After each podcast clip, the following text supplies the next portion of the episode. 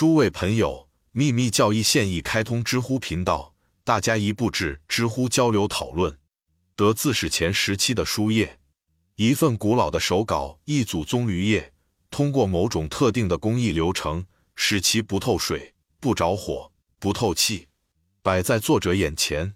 第一页是一个洁净无瑕的白色瓷盘，在暗黑的地面里。下一页，相同的瓷盘中有一个中心点。首先，研究者知道永恒代表宇宙，在沉睡的能量再次觉醒之前，这个词出现在后来的系统中。这个在迄今为止最完美的磁盘中的点，劫灭种的空间和永恒，意味着分化的开始。这是宇宙卵子的关键。见第一部分宇宙的卵子弹，其中的胚芽之后将变为天地万物、万象、无边的周期性的宇宙。这其中的胚芽是潜伏的。活跃的周期性的轮转，圆圈是神圣的统一体，所有人从其发展，从其回归。它的周长鉴于人类思想的局限性，采用一种勉强有限的符号，象征抽象的、永远无法识别的存在，以及它的平面代表宇宙的灵魂。但是两者是一体的，只有圆盘的表面是白色的，周围是黑色的地面。才能清楚地表明，它的平面是人类唯一能获得的知识，虽然它还处于混沌不明。正是在这个层面上，生命周期的表现才开始，因为它在这个灵魂里沉睡，在 Praloa 消融中，在神圣的思想中隐藏着每一个未来宇宙和神权的计划。它是唯一的生命，永恒的、看不见的，但无所不在的，没有开始或结束的。然而，其定期的、有规律的显现，在这期间主导着非存在的黑暗的奥秘。无意识，但绝对的意识清醒；不可实现的，却有一个自我存在的实相。真正的混乱的感觉，宇宙的理性，它的一个绝对属性即它本身，永恒的、不停的运动。深奥的说法称为伟大的呼吸。它是宇宙永恒的运动，在无限的意义上。是永恒存在的空间，静止不动的东西不可能是神圣的。但是另一方面，是在宇宙的灵魂中，实际上没有任何事物是真正的绝对静止。大约在公元前五世纪，Leucippus 原子论之父德摩克利特的导师认为，空间永远充满由不停运动驱动的原子，后者在适当的时间内产生。当这些原子聚集、旋转、运动。通过相互碰撞产生横向运动。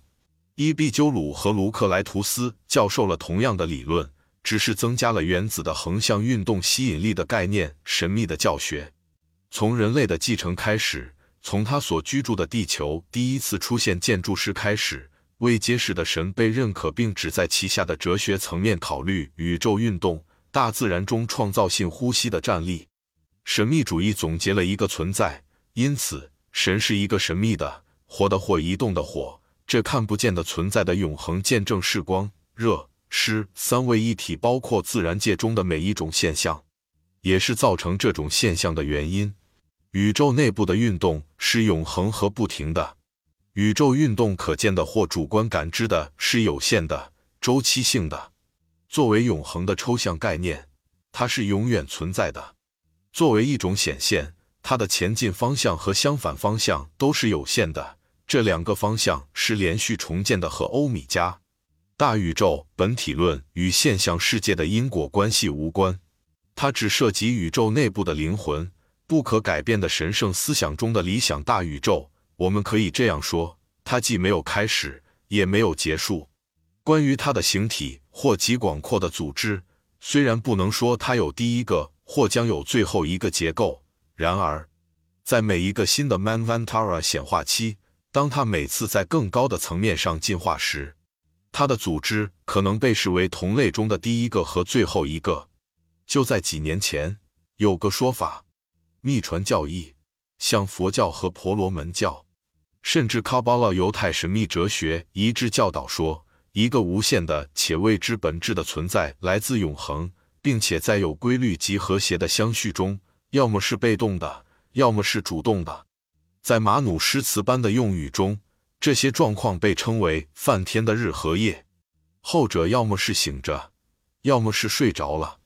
s l a b v i k a s 或最古老的佛教流派仍存在于尼泊尔的哲学家们只在这种本质的活跃状态下推测，他们称之为 Svbhvat，并且认为被动的以抽象的和不可知的力量为理论基础是愚蠢的，因此他们被基督教神学家和现代科学家称为无神论者，因为这二者都不能理解他们哲学的深刻逻辑。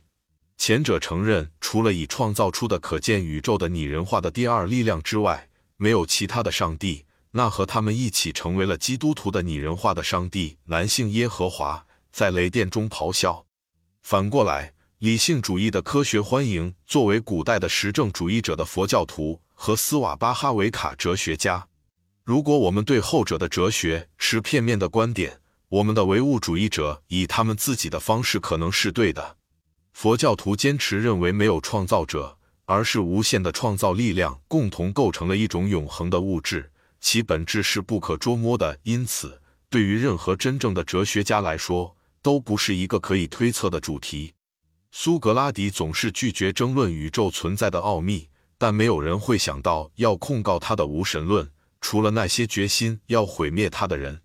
秘密教义说，在开创一个活跃时期之后。这神圣本质自无内之中和外表之内扩展，服从永恒不变的规律。现象或可见的宇宙是宇宙力长链的最终的结果，由此开始发生运动。同样的，当重新开始被动状况时，神圣本质的收缩发生了，而先前的创作性运行逐渐日益削弱。可见的宇宙瓦解了，物质消散，而黑暗又变得孤单而孤独。再次笼罩在深邃的脸上。